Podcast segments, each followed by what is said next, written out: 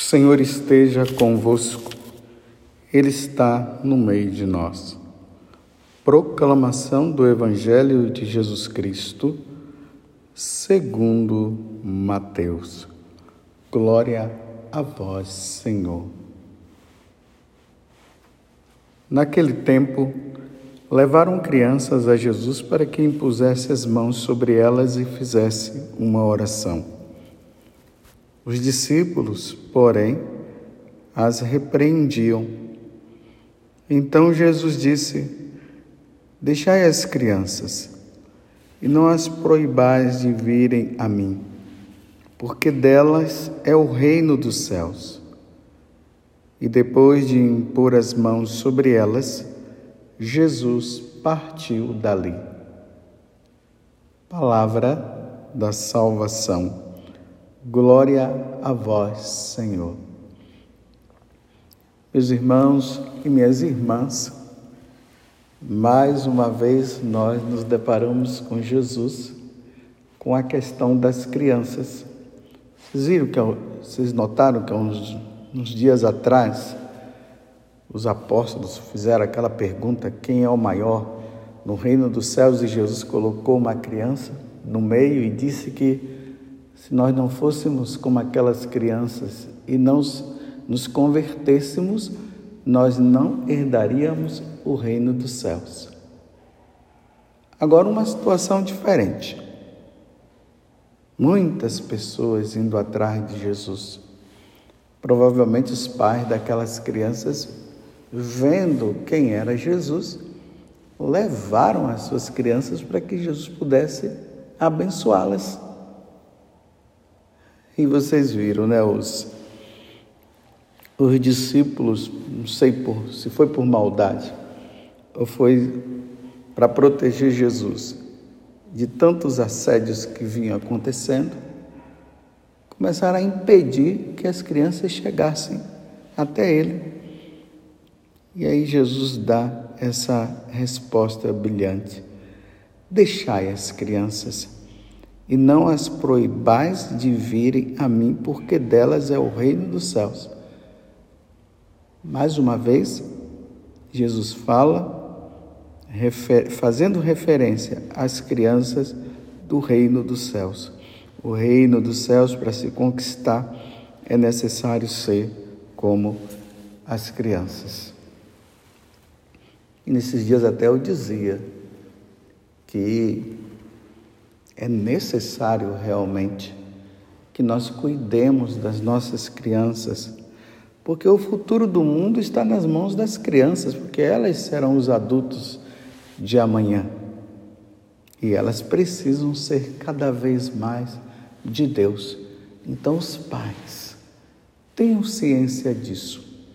Vocês são os primeiros catequistas, vocês são os primeiros a levarem o Jesus que vocês já conhecem para elas, para que elas possam crescer já dentro dessa dinâmica do reino dos céus, porque são os próprios adultos que poderão impedi-las.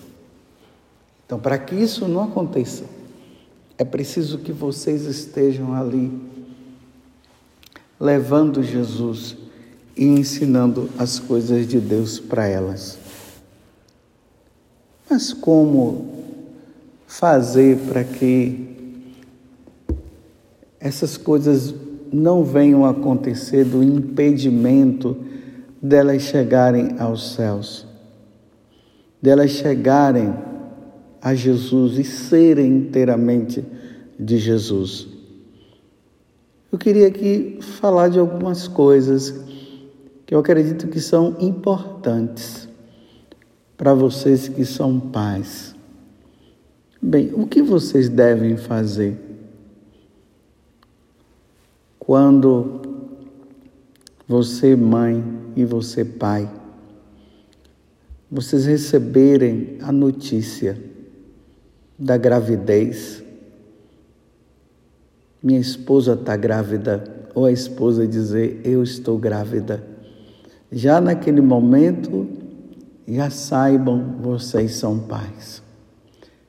Então, a primeira coisa que vocês devem fazer, agradeçam a Deus por esta criança. Louvem, bendigam a Deus por este filho que já está se formando, que começou a se formar no ventre materno. Façam isso. Em seguida, tendo a possibilidade, leve.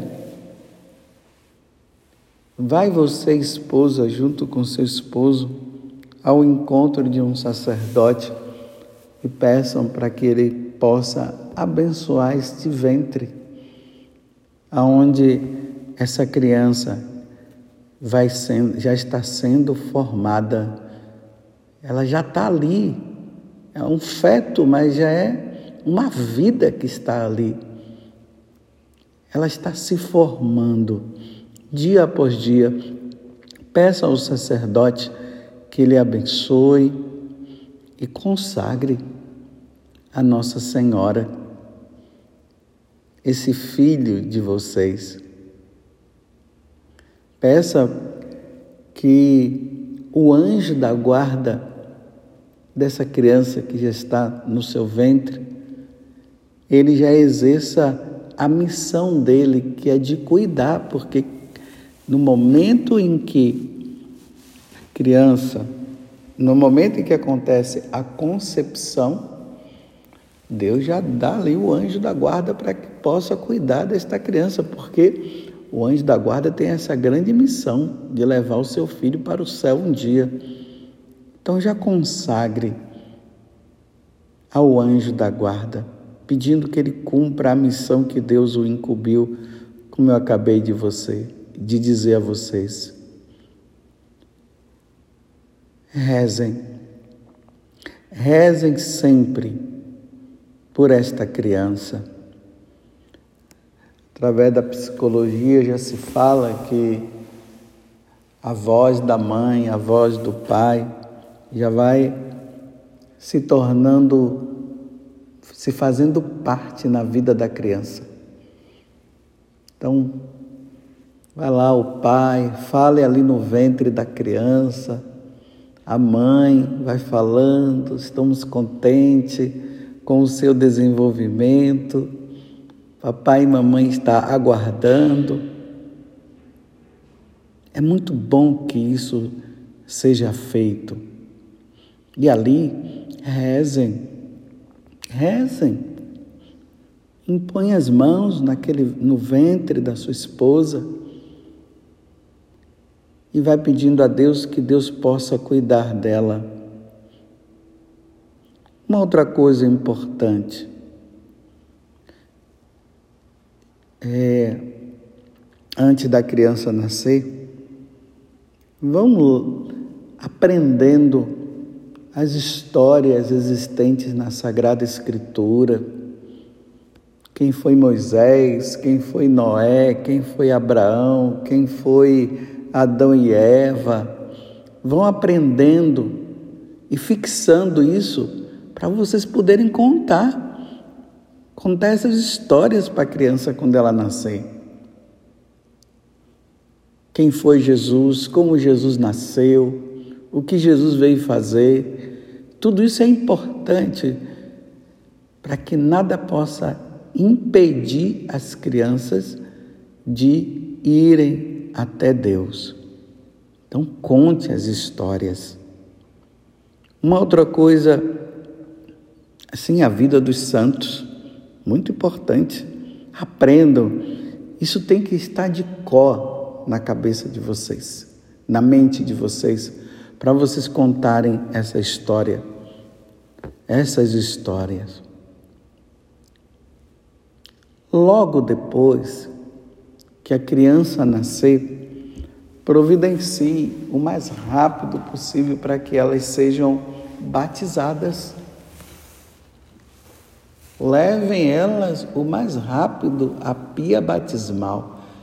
Hoje, com o avanço da, da ciência, já se sabe até o dia que a criança vai nascer, então já vejam os padrinhos, né, que esses padrinhos sejam pessoas cristãs, católicas, viu?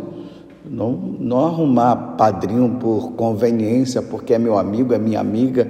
Não, os padrinhos precisam ser pessoas que dão testemunho de fé, porque eles vão ajudar no caminho da fé deles. Então, batizem-a o mais rápido possível. Não vamos fazer como os evangélicos que ficam deixando para depois. Não, batize. Deus precisa habitar no coração delas, a Santíssima Trindade. E a Santíssima Trindade habita quando é batizada, para que elas possam se tornar herdeiras do reino dos céus, filhas da Igreja Católica e assim por diante. Escolham um nome, de preferência, um nome de um santo, de uma santa. É triste a gente ouvir um determinado nome de crianças aí, tudo estranho. Esses dias, uma pessoa até me contava ali do, do nome que tinham dado, que o pai queria para aquela criança, um, mas um nome assim meio diferente. Falou até que se referia aos anjos, não sei, mas era um, um, um nome muito diferente. Mas é bom que seja o nome de um santo, muito importante, e consagre essa criança a esse santo, pedindo que esse santo o proteja. Conte quando eles, claro, chegar à idade ali da razão, ou naquele período aí entre 11 e ou entre os zero e os sete anos, na medida que vai contando a história, vai contando a história desse santo, quem foi ele, é muito importante. Porque tudo isso vai se fixando na vida da criança. Isso é muito importante. O nome, o nome de um santo.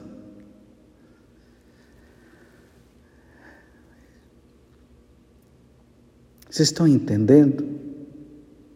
Habitue a sua criança ao templo, à igreja, à casa de Deus. Então, nesse tempo, mãe, comungue o máximo que você puder. E na hora que você comungar, coloque a mão na sua barriga para que a criança seja nutrida ali também por Jesus, porque nós na hora da comunhão, nós estamos recebendo, comungando, tomar e comer, tomar e beber, isto é meu corpo, isto é meu sangue, para que a criança ali no ventre seja nutrida por Deus como você é nutrida também. E levando ela para a casa de Deus, para a igreja, para que ela vá se habituando com o local, com o local sagrado. Isso eu falo antes do nascimento, você já vai, né? E quando nascer, leve o máximo que você puder o seu filho para a casa de Deus e ali vai apontando quando já tiver ali já grande, né, grandezinho, mostrar o Santíssimo Sacramento, mostrar Nossa Senhora, o padre, falar para a criança quem é o padre tudo isso, meus irmãos, ajuda para que a criança não seja impedida de chegar até Deus. Isso é muito importante, é necessário.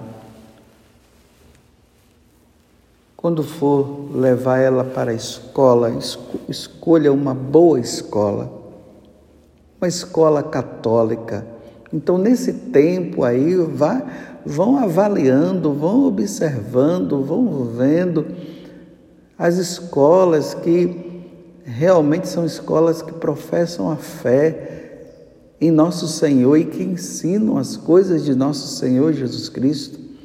Porque vocês sabem, né? olha o problema existente no tempo de hoje. As escolas estão sendo um lugar de doutrinação como eu sempre falo, um lugar de doutrinação contra a fé católica. Então, a escola católica é muito importante. O quarto, eu não estou falando na ordem, mas aí você vai vendo como as coisas devem acontecer. Eu vou lá na frente, depois eu volto. O quarto. Organizem o quarto de suas crianças, colocando lá uma imagem de Nossa Senhora, um quadro dos santos, o crucifixo, o anjo, os anjos. É muito importante isso, porque a criança ela vai crescendo e ela vai visualizando. É interessante que muitos pais falam que as crianças elas fixam os olhos assim no crucificado que é é incrível. Elas ficam olhando assim o crucificado. Quando tem a imagem de Nossa Senhora, elas ficam olhando para a imagem de Nossa Senhora. Coisa linda, que coisa boa. Habituem os seus filhos ao agradecimento, a agradecer a Deus pelo alimento dado. Ensina eles a rezar o Pai Nosso, a Ave Maria. Eu me lembro quando era criança, minha mãe fazia isso, colocava-nos ali na beira da cama e mandava nós juntar as mãozinhas, como diz é, aquele o padre Zezinho na música, né? Juntava as mãozinhas e rezava. E era assim que minha mãe fazia. E ali nós íamos aprendendo, ouvindo eles a rezarem, ensinando a gente a rezar o Pai Nosso, Ave Maria. Então você, pai e mãe, se habituem a rezar o terço. Eu sempre falo que o terço é a oração da família. Então, a criança já crescer, vendo os pais rezando o terço, elas vão querer também rezar o terço, porque as crianças imitam, elas imitam seus pais. Hoje, com essas questões aí de filmes e tudo, então é possível encontrar na internet filmes do que fala sobre Jesus, sobre a vida dos santos, habituá-las a isso. Para chegar ao ponto daquilo que eu disse uma vez, que uma mãe falou que os, elas, ela, junto com o pai, tinha ensinado tantas coisas de Deus que os filhos até diziam que eles não conseguiam ser ruins por terem aprendido tantas coisas. É assim que se levam as crianças para Deus. Chegando o tempo da catequese, levem elas para a catequese mas elas precisam chegar lá na catequese já aprendendo e sabendo a base da vida cristã. Quando chega lá, né, pelo menos já sabe rezar o Pai Nosso, já sabe rezar a Ave Maria, já sabe eh, quem é o padre, já sabe é, o que é a Eucaristia, tudo isso é importante. Não impeçais as crianças de chegarem até nosso Senhor Jesus Cristo. Nesses tempos difíceis, porque são essas crianças, aqui eu estou falando a nível religioso, são essas crianças que serão os padres do futuro, os bispos do futuro, os religiosos e as religiosas do futuro. São eles que serão médicos católicos, advogados católicos, que terão uma profissão, mas eles fazem da profissão como um meio também de exercer a caridade e a vocação que Deus dá. Em todos os sentidos. Aqui não é só os médicos, não só os advogados, mas todas as profissões, porque todas as profissões elas são importantes. Até mesmo de ser doméstica, de ser doméstico, lembremos de Santa Zita que como doméstica ela foi santa. Seja lá qual for a profissão, que seja um homem, que seja uma mulher de Deus, que seja um homem e uma mulher no futuro, segundo o coração do Senhor. Enfim, faça do seu filho um homem, faça da sua filha uma mulher cristã e santa. Louvado seja nosso Senhor Jesus Cristo, para sempre seja louvado, e a nossa mãe, Maria Santíssima.